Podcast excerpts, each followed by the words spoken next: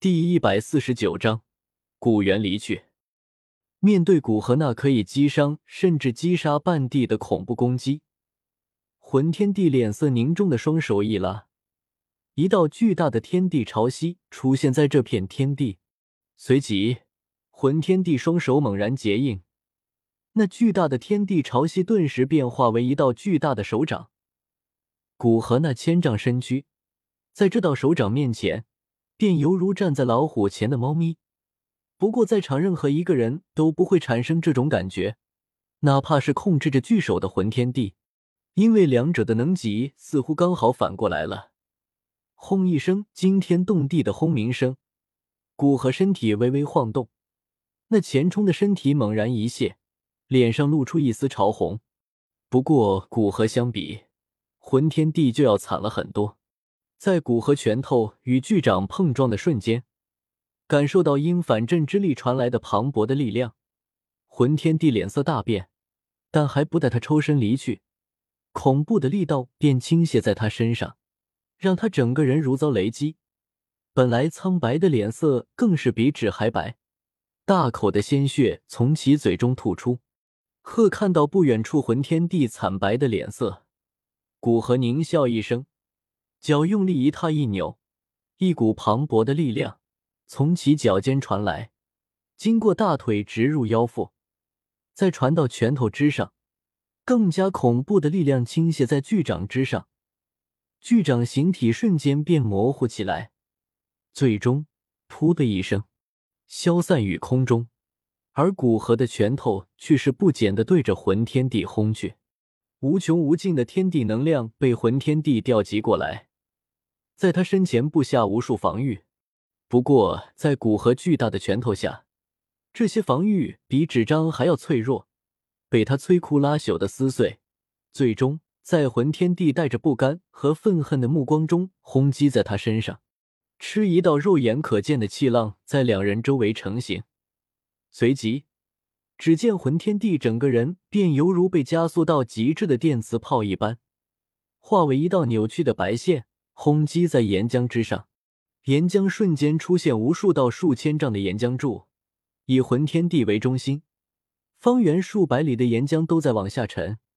一道几乎囊括山峰的圆锥形凹陷出现在岩浆海，咔嚓清脆的破碎声从那岩浆底层传来。只见魂天地的身体已经到岩浆最底层，撞击在无比坚硬的火成岩上。一道道巨大的裂缝出现在岩浆底部的火成岩。至于其上的魂天帝，此时呈大字形仰躺在火成岩坑洞，整个人犹如被血浇筑一般，全身上下全是血液，胸膛塌缩，呼吸极为微弱，甚至连眼中神采都失去，只是张开眼睛，带着本能的痛苦，并没有其他情绪。也许一位半地强者不会这么快失去神智。但明明距离目标就差一步，便被一个突然冒出的人击倒在地，这种痛苦，恐怕才是他眼中失去神采的原因。族长，你怎么样了？族长，族长，坚持住！实在太快了，谁也无法相信，一个半地强者被一招瞬间击溃，几乎毫无反抗之力。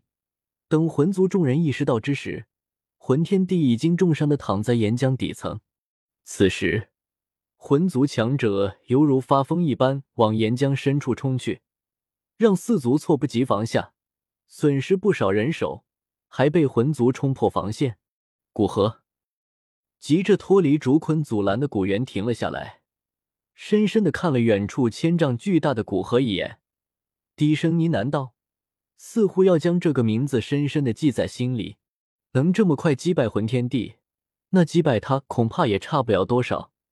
这样想来，再待在这里，除了现在便搭上古族，已经没有什么意义了。古猿身体一动，并没有冲向古河，反而对着另一处方向飞去。在竹坤阻拦之时，古猿一瞬间拍出三道巨大的手掌，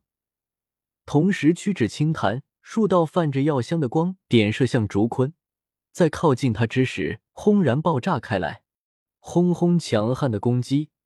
九品丹药的自爆，再加上古猿并不是冲向古河那边，让竹坤一瞬间迟疑起来。若是古猿冲向古河，担心古河被他打扰的竹坤，哪怕拼着受伤也会冲过去。不过眼下古猿似乎并不是去帮助魂天帝，那他冲进攻击里是否值得？就是这一瞬间的迟疑，便让古猿拉开距离。不过他是真的没有去对付古河。只见他飞到战场，见到古族的人便大袖一挥，刚刚还在战斗中的古族强者便被他圈到身后。很快，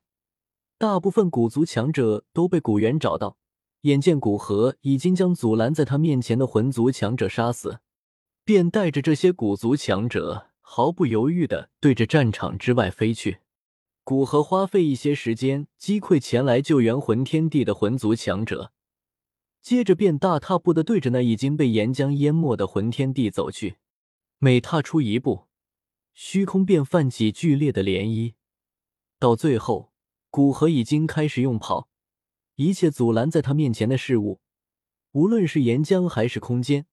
都直接被他强悍的身体击碎。很快，他便深入到岩浆，距离魂天地不足万丈。万丈对于他们这样的半地强者来说，简直就像是面对面。距离魂天地这么近，他更能明白魂天地受了多重的伤势。古河，这一次是你赢了。但吾乃魂族数千年来最天才、最强大、最接近斗帝的人，哪怕死在这里，也绝不应该默默无闻。忽然，一道犹如从破漏风箱中传来的声音在这岩浆深处响起。魂天帝的眼中爆发着两团炽热的光芒，看上去便犹如未受伤之时，其眼中的疯狂病态，哪怕已经稳操胜券的古河也感到心惊。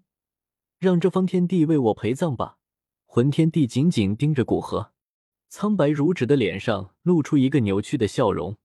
张开口，一字一句的说道：“黑色的火焰出现在他身周，将其包裹在内。一股极其狂暴的力量从火焰之中散发开来，同时，那魂天帝的身体开始剧烈膨胀起来。半地强者的自爆能毁灭小片大陆。”眼下处于岩浆深处，看似对地面的影响要小了很多，但半地强者的自爆若是引起地壳变动，引发整个大陆火山群的喷发，对于整片大陆的所有人来说，都会是一场恐怖的灾难。花花、古河脸色一变，已经无比纯熟的黄泉天怒接二连三的对着魂天帝的身体冲击而去，十多道黄泉天怒后。